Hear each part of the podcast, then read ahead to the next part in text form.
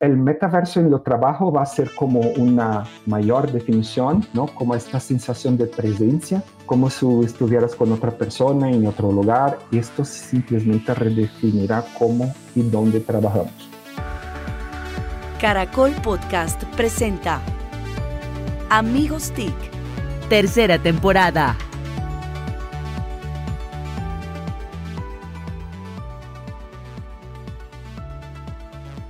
Buenos días, buenas tardes y buenas noches. Bienvenidos una vez más a Amigos TIC, el podcast de tecnología, innovación, emprendimiento y transformación digital. Que como todas las semanas nos reunimos aquí en Caracol Podcast de Caracol Radio. Recuerden que estamos en las principales plataformas de distribución de audio y por supuesto en el sitio web de Caracol Radio. Quiero darle la bienvenida a mis amigos TIC y empiezo por la bellísima y muy inteligente, siempre oportuna, Emilia Falcao Restrepo. Emilia, bienvenida. buenos días, buenas tardes y buenas noches a todos. Feliz una vez más de estar aquí eh, con estos grandes amigos en Mis Amigos TIC. Bueno, muchísimas gracias. ¿Desde Bogotá, Emilia, o Cartagena? No, no, hoy sí en Bogotá, con, en la fría Bogotá, bien Bueno, muy bien. Es que a veces se despista. Uno puede estar con suéter o chaqueta en Cartagena por el ah, aire acondicionado. el aire acondicionado es tremendo. Bueno, muy bien. Desde Cajicá, tal vez, don Jole Restrepo. No, también estoy en Bogotá hoy. Estoy acá en, Bogotá. Buenos días, ah, buenas tardes, buenas noches a todos. Bueno, bienvenido, Jole, como siempre. Desde la calle 80 en Bogotá, don Mauricio Jaramillo. Buenos días, buenas tardes, buenas noches. Y desde alguno de sus latifundios, desde alguno de sus propiedades en eh, cualquier lugar del planeta, don Santiago Pinzón Galán. Buenas tardes, buenos días, buenas noches. Para mí es una alegría ver a Emilia la Bella Restrepo, a Jole el Despelucao, a Mauricio el Mute y a Víctor el Añejo. Entró con los guayos puestos. Solo, solo, solo Emilia salió bien. A mí no me parece que ninguno es guayo, el tipo es un príncipe. Está claro, puro, puro, transparente, como son. Lo puedes decir por ti, Emilia. A ti, te va bien. Eh, bueno, y les habla Víctor Solano desde Socorro, Santander cuna de la libertad de América, 24 grados centígrados, el mejor clima de Colombia. Bueno, y hoy tenemos un invitado muy especial. Si ustedes me permiten, voy a, a contarles de quién se trata. Esta persona tiene más de 20 años de experiencia en áreas de ventas, de tecnología, ha trabajado en compañías como Microsoft, IBM y Oracle. En noviembre de 2018 se unió al equipo de Meta, ¿sí? liderando el equipo en Latinoamérica, el equipo de Workplace. Y para los que no lo recuerdan, Workplace es la herramienta de comunicación empresarial que fue creada por esta compañía, a quienes todos siempre hemos conocido como Facebook, pero recuerden que a partir de hace unas semanas pasó a llamarse Meta. Y desde Workplace están ayudando a las empresas de la región a mejorar su productividad, su eficiencia a través de la transformación digital. Adriano, además, es graduado en Ciencias de la Computación de la Universidad Metodista de Sao Paulo y cuenta con un MBA del Instituto de Encino INSPER de la misma ciudad. Entonces le damos la bienvenida a Adriano Marcandali. Él es el director de Workplace para América Latina. Adriano, bienvenido. Hola a todos, muchas gracias. Un placer estar con ustedes. Hola, Adriano. Adriano. ¿Y tú eres el del, Yoko, el del Yoko bonito, Palmeiras, o cuál es el Yoko bonito? Palmeiras. Ya Palmeiras, eso. Mire, verde, verde, para que Jole y Emilia estén tranquilos. bueno, pues eh, yo quiero lanzar entonces la primera pregunta. Aquí tenemos una costumbre que es que quien presenta al invitado lanza la primera pregunta. Adriano, yo creo que una de las cosas que ha sido más evidente desde eh, la plataforma de Workplace en Meta es pensar el tema del trabajo y obviamente ustedes están llevando una vanguardia, una vanguardia que seguramente ha sido acelerada por los temas de la pandemia que hemos tenido en todo el planeta, pero en términos generales, hoy cómo están concibiendo el trabajo, las, las nuevas formas de trabajar que podemos tener en todo el mundo, pero especialmente en una región como Latinoamérica. No, perfecto. Eh, mira, en, Latinoamérica, eh, la verdad es que 80% de los puestos de trabajo ¿no? son para empleados que no tienen escritorio y trabajan en tiendas, centros de distribución, fábricas y no necesariamente en una oficina. Esta es, la gran mayoría de los empleados. Y además muchas empresas tienen su fuerza laboral descentralizada en Latinoamérica, ¿no? distribuida geográficamente, tienen oficinas distintas en ciudades, países, incluso diferentes culturas. Y, notamos que hay, hay, una cierta prioridad ¿no? en ahora en cuidar de las personas y ponerlas en el centro. Manejar mucho mejor las personas. Y entonces, platicando con esos clientes, eh, descubrimos que el primer desafío que enfrentaron ¿no? con, con, la pandemia y ahorita con el trabajo remoto híbrido es un tema de alienamiento organizacional. Es decir, cómo asegurar la comunicación de información crítica con todas las áreas de su empresa en tiempo real, al alcance de todos, y adaptarse rápidamente a estos cambios. ¿no? Las empresas necesitan conectarse con todos sus empleados, que pueden estar desde casa, en la oficina, en las tiendas, en las fábricas, para entender lo que está pasando, sucediendo y reaccionar también más rápido. Y este formato de comunicación se cambió mucho, especialmente en Latinoamérica, porque somos muchos sociales, ¿no? Se volvió mucho más bidireccional y los empleados empezaron a tener un poco más de voz y esta comunicación de la empresa empezó a tener más empatía también con los empleados remotos y de primera línea. Y en segundo lugar, ¿no? las organizaciones empezaron también a enfrentar los desafíos de este regreso complejo a la oficina, alta rotación de los empleados, necesidad de mejorar la moral de los empleados y tratar su cultura. Y, mira, pasamos por una etapa muy importante donde las organizaciones proporcionaron herramientas de videoconferencia, chat, ¿no? durante la pandemia para sus empleados, pero muchas empresas se olvidaron de invertir en la experiencia digital del empleado. En otras palabras, ¿cómo garantizar un proceso de onboarding híbrido o virtual? Un proceso de desarrollo, entrenamiento, evaluación, reconocimiento para los equipos híbridos. Entonces estamos trabajando con estas organizaciones para tener estos procesos ¿no? de toda la experiencia digital acerca de los empleados en una plataforma.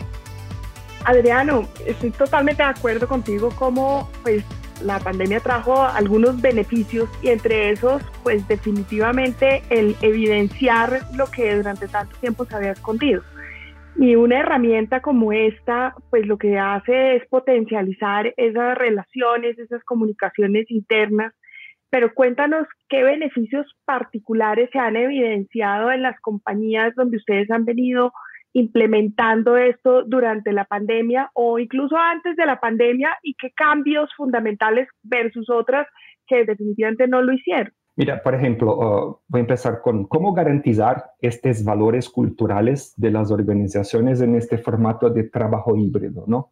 Ilustremos un caso, ¿no? Imagínate una simple cita.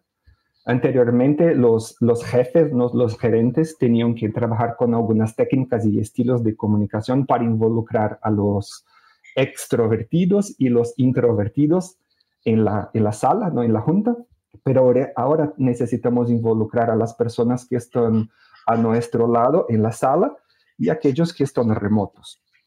Y obviamente para que esto funcione correctamente, los procesos, la cultura, la tecnología deben cambiar juntos. Es necesario contar, por ejemplo, con tecnologías que obviamente a nosotros está disponible, que permitan eh, dar voz a todos, permitiendo eh, crear un espacio de diálogo antes de la reunión. O sea, en la pre-reunión, que sería un espacio donde los empleados podrían hacer preguntas y votar sobre los temas de las reuniones. También es necesario decir que eh, permitir que se grabe la reunión y que las tecnologías con subtítulos, por ejemplo, se conviertan en diferentes idiomas para que las personas que no asistieron puedan buscar una parte importante de la reunión posteriormente. Y también, obviamente, que exista un espacio de retroalimentación de los resultados después de la reunión. Entonces, imagínate, es solamente una reunión, pero hay mucho más, ¿no? Ah, eh, hay mucho más trabajo porque hay un, pre-meeting y un post-meeting. Y, obviamente en Latinoamérica estamos trabajando, por ejemplo, con SODMAC, ayudándolos con un tema muy específico, es que la humanización de líderes, por ejemplo, y también en Da Vivienda con los temas de trabajo híbrido. Y, que puede ser de la, los temas de la humanización de los líderes, es que las organizaciones aprendieron que es necesario humanizar a sus líderes porque hicieron, eh, hicieron eso con sus marcas, ¿no? Las marcas, ¿no? Que compramos productos hoy, que interactuamos, tienen marcas muy humanizadas y se nota el éxito que muchas han logrado con eso. Entonces, eso también está pasando ahorita con el tema corporativo adentro de las empresas. Imagínate a dónde podemos llegar cuando logremos humanizar aún más a nuestros líderes dentro de las organizaciones, acercando cada vez más a los empleados, a la misión de su empresa y mejorando el sentido de pertinencia, ¿no? la, pertinencia. Muchos líderes ya empezaron a hacer eso, a comunicarse con más frecuencia, a tener lives, ¿no? reduciendo la distancia del, del liderazgo del empleado, de la línea de frente y esto genera un mayor compromiso de los empleados, ¿no? Y un, mayor sentido de pertinencia a la organización. Entonces, trabajando mucho con eso, con Sodimac y, y Da Vivienda en Colombia.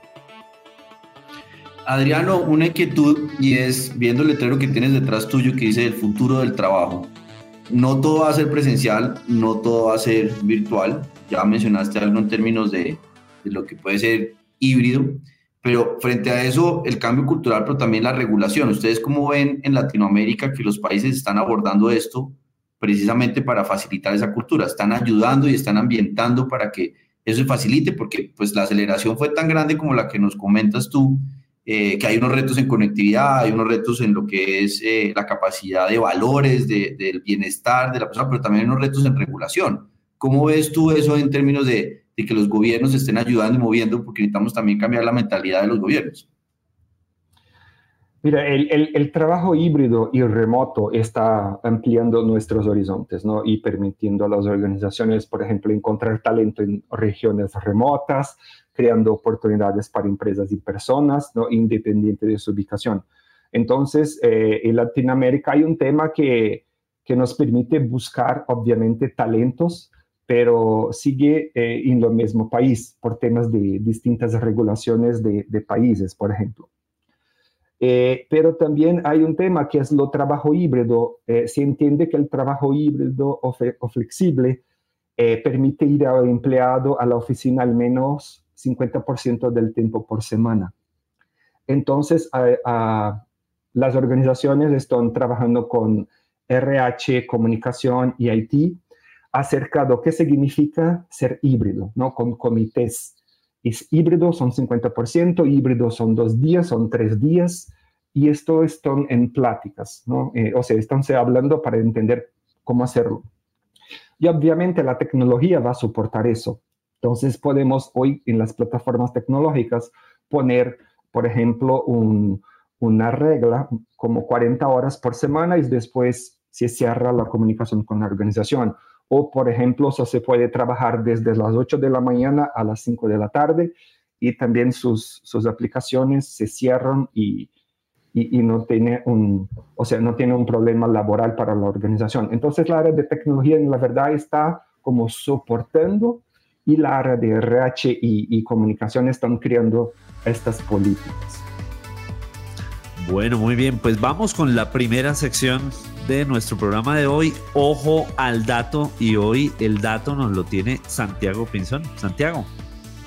Ojo al dato, ojo al dato, muy concreto. Mil, el dato son mil. Ya son mil mujeres que se graduaron, se certificaron en lo que se llama Mujeres que, mujeres que Transforman, una iniciativa de She Works, de Silvina Moschini, eh, la Consejería de Transformación Digital, María Lucía Villalba, eh, apoyada por la presidencia, por la vicepresidencia del país también, el presidente Iván Duque, y tuve la oportunidad de ir a ver cómo estas mujeres recibieron la certificación en trabajo remoto precisamente, en e-commerce y en marketing digital. Son mil mujeres que transforman, mil mujeres que van a generar una capacidad distinta de emprendimiento y sobre esto, muy valioso por lo que estamos hablando, facilitar esa capacidad de nuevas ideas y nuevas modalidades de trabajo. Entonces, necesitamos más mujeres que transforman, mil mujeres, ojo al dato. Muy buen dato, muy bien. Y, vimos las fotos en, su... Yo bendecido, imagínense, con todas esas mujeres. No, el tipo estaba, mejor dicho, bien Solo feliz. Santiago ahí para echar la tarraya. Bueno, muy bien. Adriano, algo en lo que en lo que Meta y Workplace trabajan fuertemente es lo que lo que denominan trabajadores de primera línea, los que salen a las calles, los que van a atender pacientes, los que ponen la cara y cuando se inició la pandemia, pues para los que estábamos trabajando virtualmente realmente no fue tan complicado, para ellos fue muy difícil y a estas alturas muchos siguen desconectados. ¿Cuál es la, el, el análisis que hace Meta al respecto? ¿Qué se puede hacer para conectarlos mejor? todavía muchos líderes creen que no es necesario conectarlos incluso. Y en la verdad es que la gran mayoría de Latinoamérica son empleados de primera línea o que trabajan no en las oficinas.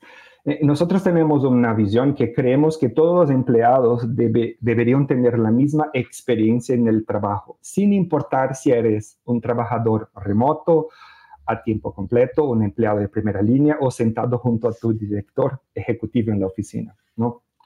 Y, para impulsionar realmente este cambio, las organizaciones deben investir en la transformación digital interna a través de, eh, de employee experience, ¿no? O sea, asegurando que todos tengan voz, que puedan compartir experiencias, que puedan acercarse al liderazgo, que puedan experimentar los valores de la cultura, el sentido de pertenencia a la práctica.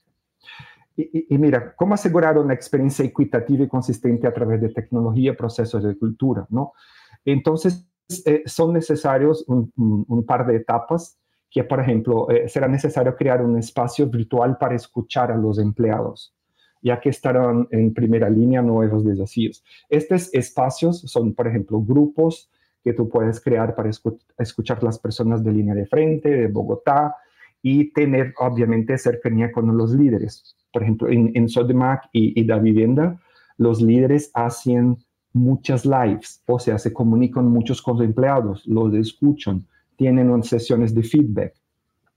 Y es también importante establecer una cultura para reconocer y motivar a los empleados remotos o de primera línea, ¿no? Obviamente basados en criterios claros con, en los valores de la empresa. Eso marcará una gran diferencia, ¿no? Entre el éxito y el fracaso de estos planes estratégicos y la creación de comunidades, ¿no? Eh, esto también es muy importante. O sea, hay muchas organizaciones que se permite crear, crear comunidades y estas comunidades son comunidades de trabajo, para estudio, para aprendizaje online, donde las personas hacen mentoring, coaching eh, y eso los ayuda muchísimo. Entonces, esta toda experiencia digital, desde su onboarding, entrenamiento, reconocimiento, acercamiento con líderes, es muy importante. Y hacemos muchos estudios donde las organizaciones que hacen eso son mucho más competitivas, son mucho más productivas y tienen más éxito. Porque al final, si tiene un, empleado feliz, va a tratar su consumidor, su cliente, más feliz y va a tener más éxito. Adriano, ¿y ese mensaje ha calado entre los líderes? ¿Lo entienden o es algo en lo que debes hacer un esfuerzo extra para que, para que avancen en ese camino?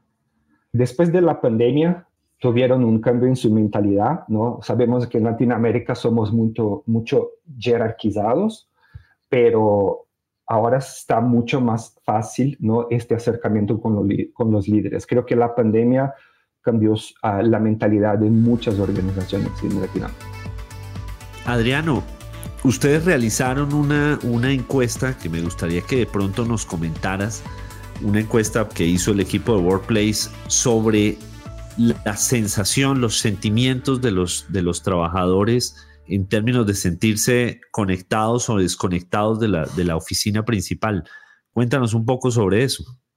Dale. Al final hicimos ¿no? encuestas con, con estos empleados eh, a nivel Latinoamérica y mundial y hay un percentual muy alto que no se siente conectado con el corporativo. ¿no? Son generalmente personas que trabajan en tiendas o en fábricas, centros de distribuciones, donde su principal canal de comunicación es su jefe. Y, eso es, es, un gran problema para muchas organizaciones porque tiene como un filtro siempre el, el jefe para tener este acercamiento con sus empleados. Y, y, con eso, obviamente, el reconocimiento, las políticas, las mejores prácticas de la organización, todo se pasa por el jefe. Y con, esta, con este análisis descubrimos que podemos tener más acercamiento de los corporativos, de los liderazgo con todos los empleados de la región. Y son números muy altos. Más de 50% no se sienten, no tienen un senso de pertenencia a la organización o no se sienten conectados y escuchados. Y es un número muy alto. Entonces, eso compartimos con las áreas de RH para trabajar con eso. Y obviamente ahora con, con este retorno a, a, las oficinas, las áreas de RH escucharon también los empleados para tener un cambio en los espacios de trabajo y oficinas. Eh, déjenme compartir eso también que es, es muy importante. Eh, muchas oficinas son, son un, de los aspectos que definen la cultura y el objetivo de muchas organizaciones. Entonces tiene una oficina, o sea, eh, con muchos espacios de experiencia, con los valores, la ambición, representa la colaboración de las organizaciones. Pero el, el, nuevo rol también de esta oficina física va a cambiar ahora. Las organizaciones están repensando las oficinas para tener espacios más colaborativos y colectivos. Y hemos notado que muchas empresas ahora brindan espacios de ideación, co-creación, espacios de colaboración con equipos para design thinking, espacios de socialización y salas con características diseñadas para la colaboración en equipo multifuncional, ¿no? O sea, con, con distintos equipos juntos y no más las salas tradicionales que conoce, conocemos. Entonces creo que tendremos muchos también insights de eso. Y cuando platicamos de ese espacio físico, también hay que hacer una traducción para espacio digital. O sea, cómo crear todo eso en lo espacio digital para los empleados que no están en la oficina. Entonces ahí también tenemos muchos insights para estas organizaciones. Adriano, justamente hablando de eso, de los que no están en las oficinas, cómo la realidad virtual y pues la realidad aumentada pues, van a ser adoptadas para estas capacitaciones, para una mejor colaboración y pues Meta sí que está comprometido y totalmente orientado hacia allí. Cuéntanos un poco de esto. Dale, hay dos temas que estamos haciendo muchas inversiones, ¿no? El tema de, de automatización con bots y obviamente el metaverso para el trabajo. Y déjeme empezar con el tema de automatización de bots porque en, en, en Colombia tenemos mucho éxito con eso, ¿no? Hace, por ejemplo, dos décadas auto automatizamos todas nuestras industrias, procesos y servicios. ¿no? En, en otras palabras, eh, el nivel de automatización en nuestras fábricas está muy alto. Y obviamente esto se debe por, por temas de bots, Internet of Things, inteligencia artificial, etc. ¿no? Pero ahorita queremos interactuar con bots que se parezcan con personas, ¿no? que tengan una foto, un avatar, donde puedas enviarles mensajes, audios, etc. Y este tema de automatización con inteligencia artificial y énfasis en servicios cognitivos seguirán teniendo una gran demanda en Latinoamérica. Y, y, y Sodimac, por ejemplo, en Colombia tiene 9.000 empleados y el área de gestión humana identificó en los colaboradores la necesidad de tener una orientación continua en cuanto al proceso de sus beneficios, gestiones laborales y obviamente los jefes de gestión humana de Sodimac debido al gran volumen de colaboradores, se encontraban soportando una gran carga de solicitudes.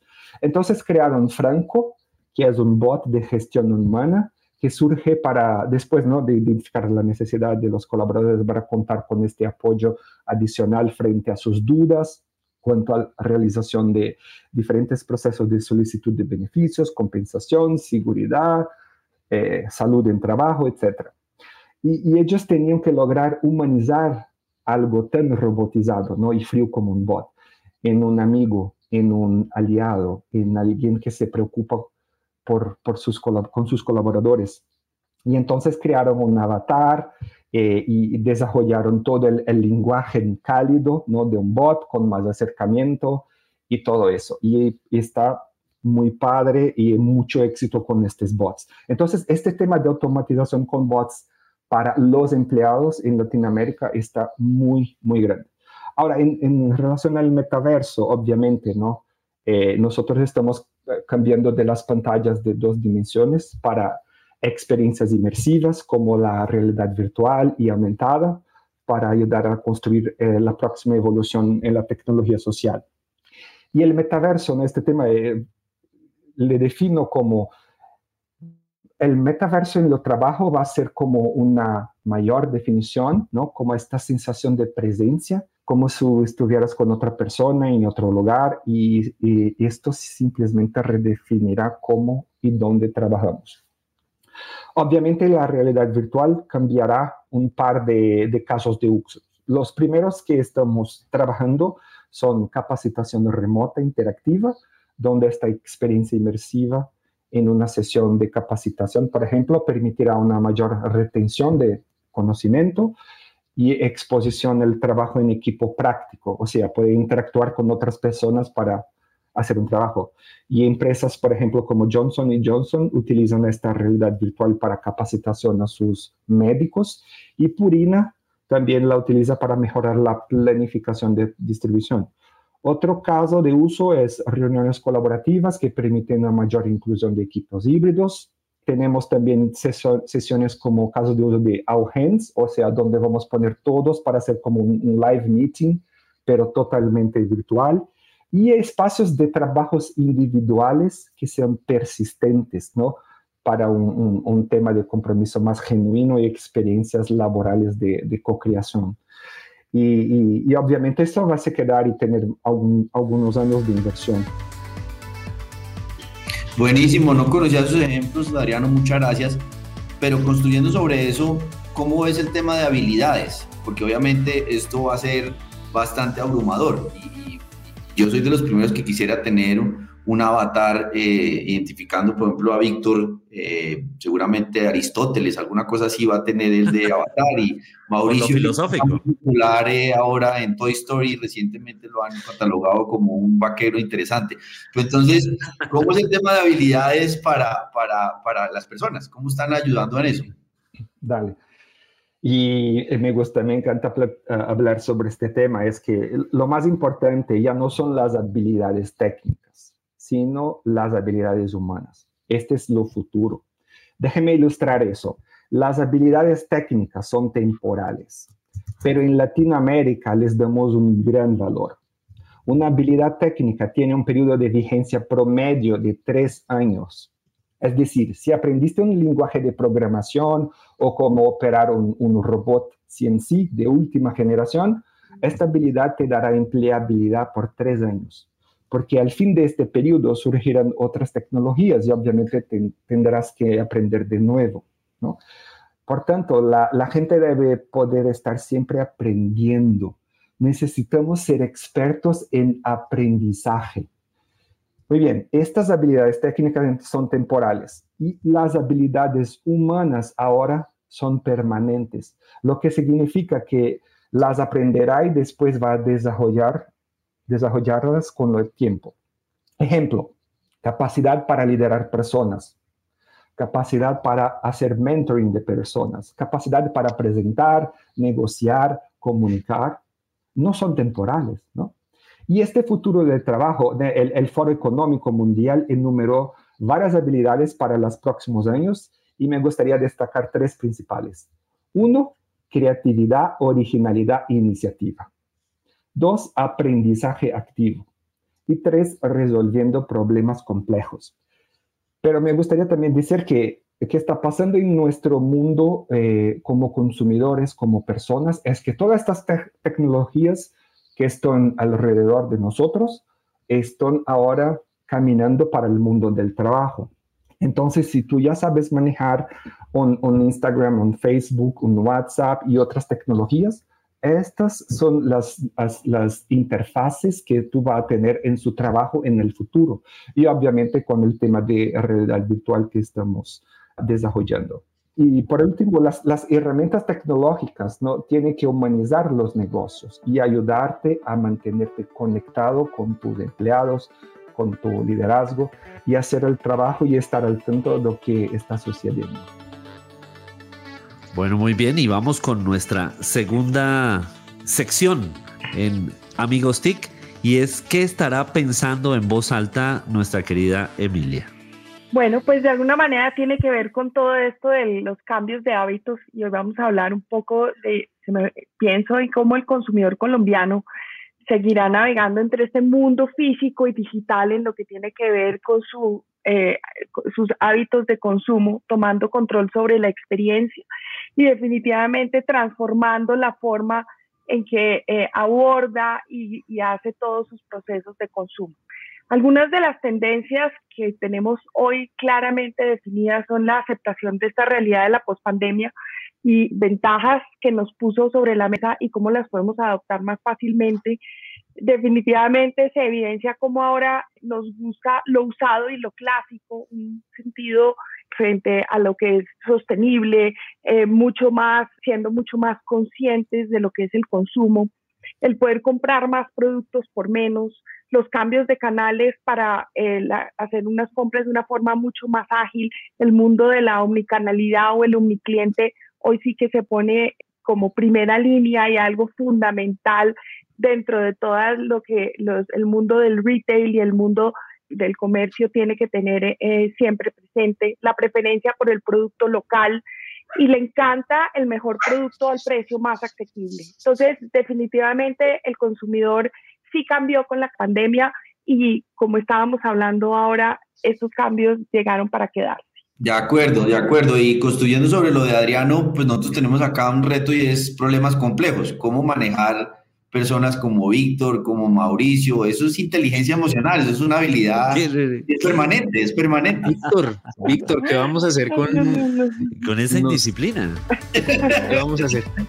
Adriano, Adriano, a propósito, el matoneo de Santiago no afecta nuestra salud mental, pero ese es un tema que, que me interesa muchísimo. Y la pandemia logró que sí, se acelerara muchas cosas digitales, pudiéramos estar conectados a pesar del encierro, pero también las videoconferencias de 12 horas diarias a muchos nos han agobiado por momentos. Mi pregunta es, ¿cuál es la visión de Meta en ese aspecto? Y una pregunta más personal ahí complementaria para que Santiago no después moleste que yo hago preguntas dobles. ¿Cuál es tu función favorita de, de, Workplace que ayuda a que no sea tan agobiante la videoconferencia?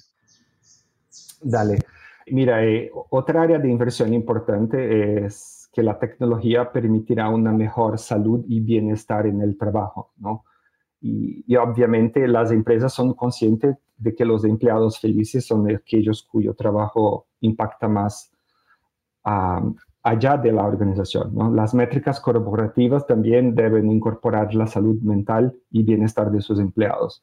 Varios estudios señalaron que el sentido de pertenencia es la clave para la, satisfacción laboral y las empresas saben que motivar los empleados significa alinear su autorrealización con los objetivos comerciales. Muy bien. Eh, centrarse en, la mejora eh, del bienestar de los empleados no es solamente lo correcto hacer, pero también eh, las, organizaciones son conscientes de, que conduce a un mayor rendimiento empresarial. Y la tecnología también permitirá ampliar los programas de salud y bienestar, ¿no? permitiendo a los empleados acceder a todos los recursos de la organización de forma digital.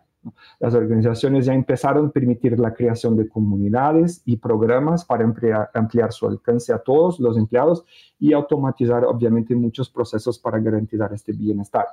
La verdad, por ejemplo, en, en Banco de Vivienda, ellos tienen espacios y programas virtuales donde usaron, por ejemplo, un, Be Active en Home, ¿no? o sea, sea activo en casa, donde publican contenido relacionado con la actividad física, una comunidad de cuidado, que es un contenido y actividad de alimentación y salud, o sea, con mejores prácticas, temas para que comparten sobre sus familias, ¿no? Uh, actividades con niños, abuelos, miembros de la familia, y obviamente la celebración y, de diversidad que tienes ¿no? Con, e, en, su organización.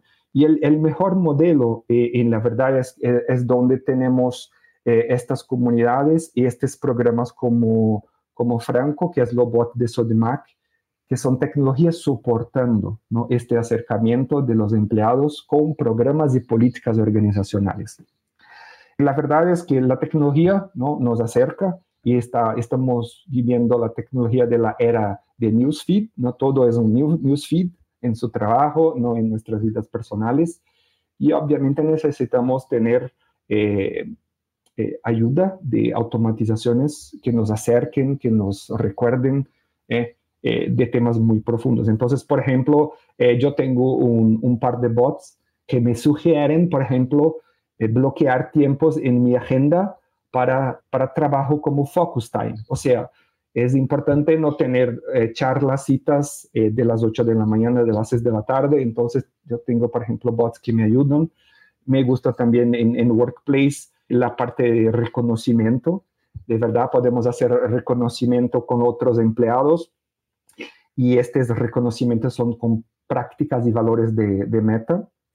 Y al final también me encanta eh, el tema de la lives, donde si no estoy presente, yo puedo escuchar la live después. Yo tengo la traducción automática de inglés a portugués o español, entonces también no necesito hacer toda la traducción en mi mente. Esto está buenísimo. Adriano, yo antes de que, de que Santiago seguramente ahora preguntará por, por un libro que recomiendes, pero antes de eso, y justamente hablando de, la optimización del tiempo y, te tendríamos aquí más, muchísimo más tiempo, pero no vamos a, retenerte. Quisiera que de pronto nos ayudaras como, como a, a listar, a enumerar esos factores que de pronto ustedes ven que van a cambiar el futuro del trabajo. No sé, por ejemplo, dónde van a estar los trabajadores, el tema de la ubicación. ¿Qué nos puedes decir al respecto? Muy bien.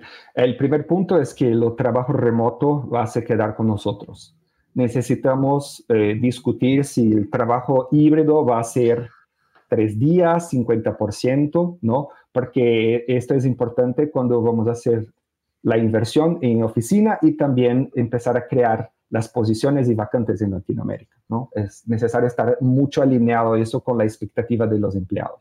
Entonces, podemos tener posiciones de trabajo remoto, o sea, 100% trabajo desde su casa, trabajos híbridos, podría ser dos o tres días desde la oficina, y esto va a quedar con nosotros.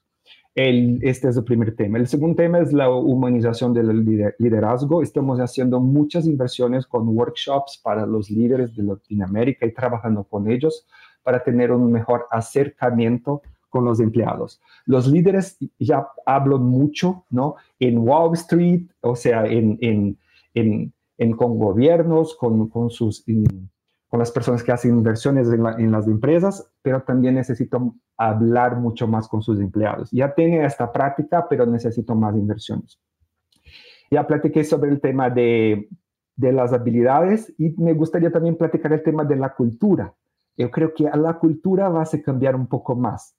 Y obviamente este tema de la cultura es como hoy estamos viviendo un poco de cultura jerarquizada en Latinoamérica.